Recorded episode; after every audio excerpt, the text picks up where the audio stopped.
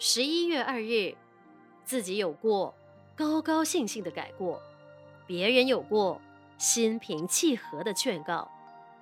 桌子坏了要修理一下，衣服破了要补缀一番，房子漏了要重新装修，马路坏了要填补整修。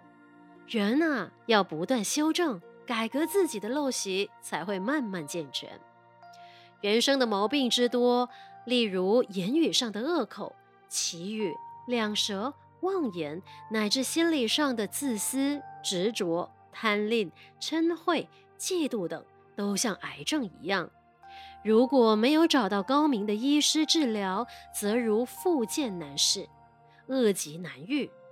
人生不负旧药医，唯有自己做自己的医生，一个肯自我治疗、自我改革的人才有希望。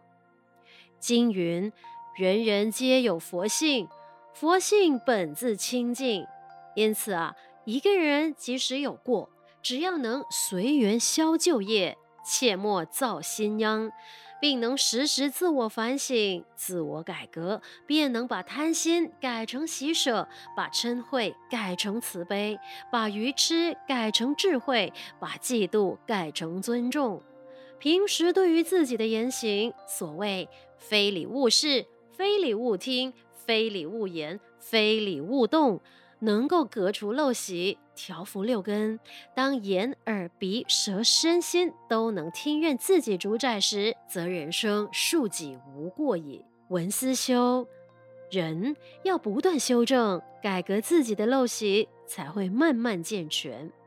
每日同一时段与您相约有声书香。